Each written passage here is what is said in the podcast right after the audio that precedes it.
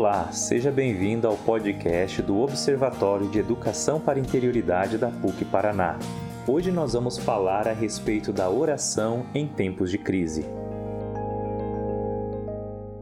Para esse diálogo, nós vamos conversar com José André de Azevedo. O André é formado em Filosofia e Teologia, possui doutorado em Teologia com experiência em Teologia Pastoral Atualmente, ele está gerente da Diretoria de Identidade Institucional da PUC Paraná.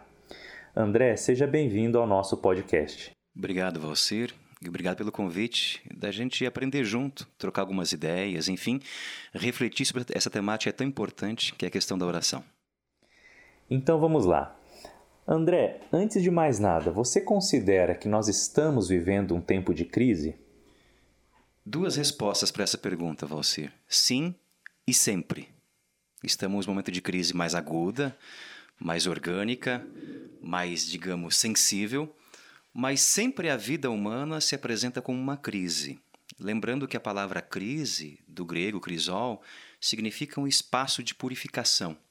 A vida sempre é purificação, a vida sempre é transformação. Nunca estamos no momento estável da existência.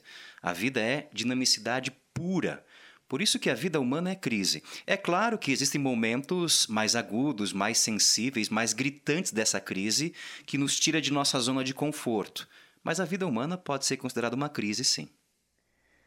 E nessa dinâmica de crises e de mudanças, de transformações, me parece ser comum é, recorrermos a diferentes tipos de estratégias para nos defender ou para sobreviver a cada uma dessas situações. Neste tempo que estamos vivendo, eu tenho percebido que as pessoas buscam com mais frequência a prática da oração. Por que você acha que então, nesses momentos, a oração se transforma numa ferramenta ou num alimento comum e constante para as pessoas? Valcir, se a gente analisar a própria origem do fenômeno religioso na história da humanidade, a questão da sensibilidade religiosa nasce diante de uma grande crise, que é justamente o limite da vida, que é a morte. Alguns estudiosos dizem que a consciência religiosa do ser humano ela se torna sensível quando se depara com a morte. Como explicar um ser que não mais vive? Como explicar um ser que não mais está entre nós? E isso abre o espaço de uma consciência que deve existir algo além simplesmente dessa vida sensível, dessa vida física. Então, o próprio fenômeno religioso na história da humanidade, ele tem origem diante de um limite, diante de uma crise, diante de uma finitude. E é normal, nas crises mais intensas nossas, nós abrirmos um espaço em nós mesmos para buscar algo mais, algo mais potente, mais forte, que dê próprio sentido para essa crise. Então, cada um de nós, nossa vida, digamos, de espiritualidade, na nossa vida cristã, como é o nosso caso, a oração se torna não apenas uma ferramenta, mas se torna uma espécie de oxigênio para a gente respirar melhor nesses momentos tão intensos, tão fortes e tão asfixiantes que a vida apresenta para a gente. Não que a oração deva ser vista apenas como uma ferramenta que eu a uso quando quero, como uma enxada que eu preciso como dizemos de vez em quando, carpir um lote, né? ou apenas uma, uma, uma chave que abre uma porta. A oração, dizem os santos padres, os primeiros teólogos da igreja, é a essência da natureza cristã. O cristão é um ser de oração. E oração, claro, tem esses momentos mais fortes de eu recitar uma oração, de celebrar um louvor, de acolher a voz de Deus no silêncio da minha vida, mas a vida cristã deve ser uma oração. E oração é uma dinâmica de comunhão. É estar aberto à dinâmica de Deus, estar aberto ao jeito de Deus olhar. Então, por isso, não se preocupe, é muito normal em momento agudo de crise, de situação limite, eu buscar uma visão mais apurada da oração, através, é, da vida cristã através da oração. E é importante lembrar, sempre lembrar, a oração não é um passe de mágica. A oração não é um fetiche. A oração não é um abracadabra que eu uso para resolver meus problemas. Deus não é um supermercado, Deus não é uma farmácia que eu tenho acesso quando preciso apenas. Deus não é self-service. A oração é o próprio respirar da minha interioridade. Que interessante pensar, então, que a oração nesses tempos pode servir como uma chave de leitura para conhecer a si mesmo. É, então, se as pessoas que estão em casa, em situação de isolamento, trabalho remoto, aulas remotas, é, se dessem conta de que a oração pode se tornar uma oportunidade de autoconhecimento, talvez fizesse acesso com mais frequência. Algumas pessoas costumam me perguntar como rezar nesses dias. E nós vivemos um tempo em que a internet, as redes, de, as redes sociais, os meios de comunicação nos dão muitas informações, nos dão muitas oportunidades e algumas delas não são tão é, acessíveis no sentido do conteúdo. Me parece que elas vão ficando um pouco mais sofisticadas, se podemos dizer assim, e nem todo mundo consegue entender como rezar, o que rezar, o que falar. De modo prático, se nós pudéssemos pensar como rezar nesses dias, como eu posso fazer então essa experiência de leitura de mim mesmo, leitura da realidade e diálogo com Deus é, desde a minha realidade? Talvez eu não tenha estudado teologia, talvez eu não tenha é, sabido ler alguns textos de teologia, algumas obras dos santos da igreja. Como você orientaria as pessoas para a oração no cotidiano, no, no cotidiano, no dia a dia, ali no, nos afazeres da casa, quando nem sempre tem um lugar calmo para se recolher? Como rezar nesta situação? Primeiro, você, a imagem que você usou para descrever a oração é belíssima. A oração é uma chave de leitura da realidade. A oração é justamente isso. É, são uma espécie de óculos que a gente usa para ver o mundo de maneira mais acurada, de maneira mais abrangente. E como rezar em tempos de crise? Aliás, não só em tempos de crise, com a vida inteira uma crise em todo momento, né? Eu quero me reportar um fato da minha história e que eu sempre tento citar quando alguém pergunta como se deve rezar. Eu conheci uma mulher fabulosa, Madre Belém, uma monja do convento da Solitude aqui em Curitiba, que viveu muito tempo como eremita, e me lembro que quando eu a conheci, eu tinha 14 anos. Fui até o convento, de vez em quando participava das orações delas lá. E uma vez eu perguntei para ela numa conversa que eu tive assim: Madre Belém, como é que a senhora reza? Ela me pegou pela mão, me levou até a capela do convento e mostrou perto do sacrário, perto do altar, um tapete de lã de, de ovelha. E disse bem assim para mim: André, todos os dias, às quatro da manhã, eu acordo, venho e me sento aqui. E eu perguntei de novo: E como é que você reza, Belém? E ela respondeu a mesma coisa. Todos os dias, às quatro da manhã, eu acordo e me sento aqui. Novamente perguntei, tá, Belém, mas como é que você reza? O que, que você diz para Deus? E ela respondeu bem assim: Eu não digo nada. Eu simplesmente sento aqui como um cachorrinho aos pés do seu dono. Mais cedo ou mais tarde, ele vai olhar para mim, passar a mão na minha cabeça e eu ganhei o dia. Aquele momento, a Madre Belém me ensinou que a oração não é dizer coisas. A oração nem é pedir coisas, porque Deus não dá coisas. Deus se dá a si mesmo. A oração, portanto, é estar na presença de alguém. É deixar Deus falar. Não é nem tanto a gente falar. É abrir um espaço tão intenso, tão forte, tão silencioso dentro da gente, que a gente escute a nossa própria voz, a nossa própria interioridade, como você havia citado anteriormente. A oração então está diante de uma pessoa. É claro que no dia a dia, na correria que nós temos, e nesse momento que a gente está assustado diante dessa pandemia, muitos de nós trabalhando em casa, em home office, e às vezes trabalhando mais do que na própria empresa, né? a gente percebe que a gente dificilmente vai reservar um tempo, um momento, um espaço para estar silencioso diante de uma presença. Nessas horas, talvez, a tradição oriental do cristianismo, a chamada tradição do exicasmo, muito bem expressa por uma obra chamada Relatos de um Peregrino Russo, pode nos ajudar. Nessa tradição do exicasmo, se faz constantemente a recitação ou a invocação do nome de Jesus ou do nome de Deus.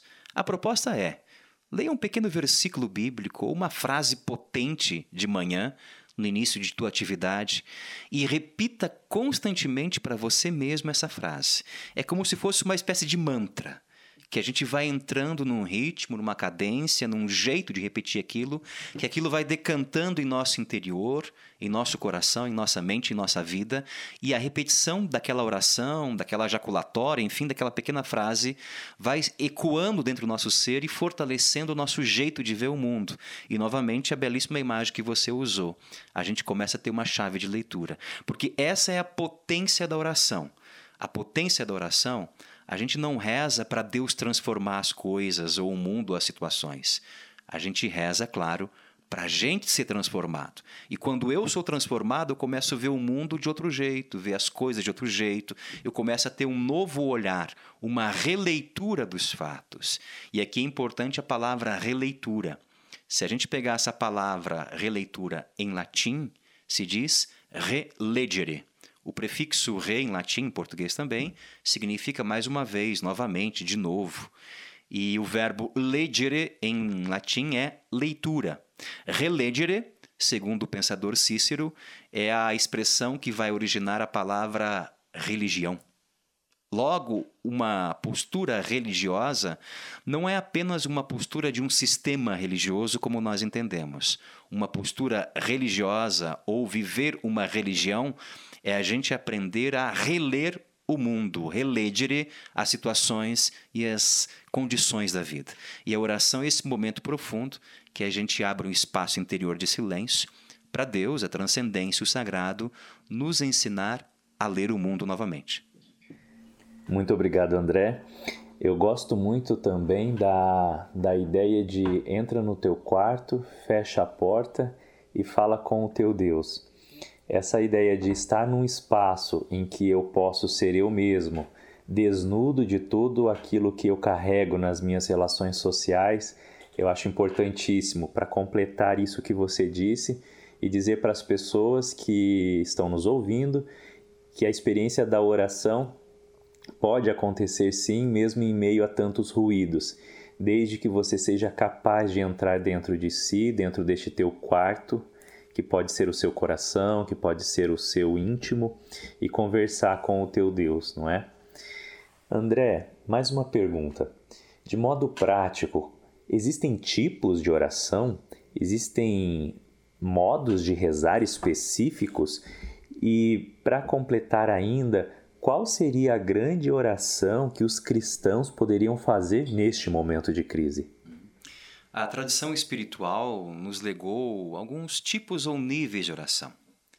Talvez o tipo mais comum que nós tenhamos no dia a dia é a chamada oração de petição. A gente pede coisas, pede situações, pede iluminações. É um bom tipo de oração. É, pedir coisas é sinal de necessidade, reconhecer limitado. Né? Mas é um nível de oração. Existem orações de louvor, existem orações de súplica, existem orações de perdão, mas a grande oração, talvez, um nível, não digo melhor, mas um nível mais intenso, seria a oração do silêncio. É aquilo que a Madre Belém ensinou para mim. É silenciar-se diante de Deus. Se nós pegarmos, por exemplo, os textos sagrados, de modo específico o Antigo Testamento, as escrituras hebraicas, o livro de Reis, conta a história do profeta Elias que, fugindo da perseguição, se encontra no monte e ali no monte entra numa caverna e Deus diz que vai revelar para ele a sua glória. Deus vai passar diante dele. E Elias fica esperando Deus revelar a sua glória. Vem tempestade, trovões, raios, terremotos, grandes manifestações e Deus não está ali. De repente, vem uma brisa muito suave, serena, que toca a face do profeta. E neste momento o profeta se ajoelha, cola o rosto no chão e reconhece que Deus está ali. O silêncio é a grande oração que a gente pode fazer nos grandes momentos da vida. O silêncio é uma espécie de útero que nasce uma consciência mais ampliada, que nasce uma sensibilidade mais aguçada, que nasce uma nova leitura de vida. O silêncio é a oração que a gente pode fazer em todo momento. Não quero dizer que os níveis da oração são desiguais, mas o silêncio ele possibilita e potencializa todos os outros níveis de oração. E a segunda pergunta tua, né, apoiada no silêncio. Qual seria a grande oração que o cristão pode fazer? Aqui eu queria pegar dois exemplos bíblicos também. O exemplo da Mãe de Deus, da Virgem Maria, e o próprio exemplo de Jesus, os dois que eram dois orantes exímios. Né? A mãe de Deus, a Virgem Maria, o Evangelho de Lucas nos relata isso, que quando recebe o anúncio do anjo, eh, se questiona, ela não é inconsequente, quer saber dos fatos, fica perturbada interiormente, mas depois que o anjo explica que é a ação de Deus que vai guiar tudo, ela simplesmente diz bem assim: Faça-se em mim segundo a tua palavra. Eu me entrego. Eu me entrego nesse mistério, me entrego nesse silêncio, me entrego nesse vazio, me entrego nessa solidão e sei que o Senhor dará um jeito. Esse é o primeiro exemplo. O segundo exemplo é o próprio exemplo de Jesus narrado nos Sinóticos.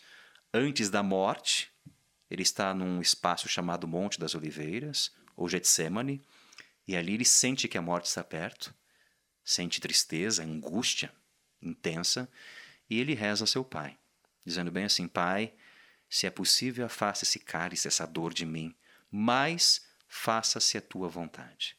Inclusive no Pai Nosso que ele ensina, ele pede para a gente também pedir que se faça a vontade de Deus.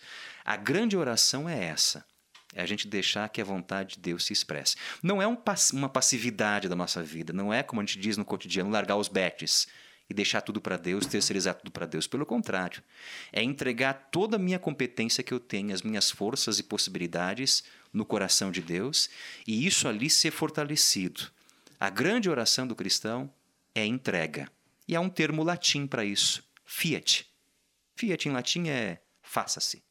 Talvez a oração nossa, em todos os momentos e nos momentos de crise mais aguda, seja justamente essa: fiat faça-se a tua vontade. É como a gente dizer para Deus: Eu confio que você dará um jeito. Não sei como, mas dará um jeito. É essa oração nas crises que devem ser levadas, ser realizadas, ser feitas. É a oração da entrega. Que bom que você lembrou do profeta Elias e dessa experiência de reconhecer Deus ou de perceber a presença de Deus nas coisas simples, singelas, como uma brisa que toca o rosto.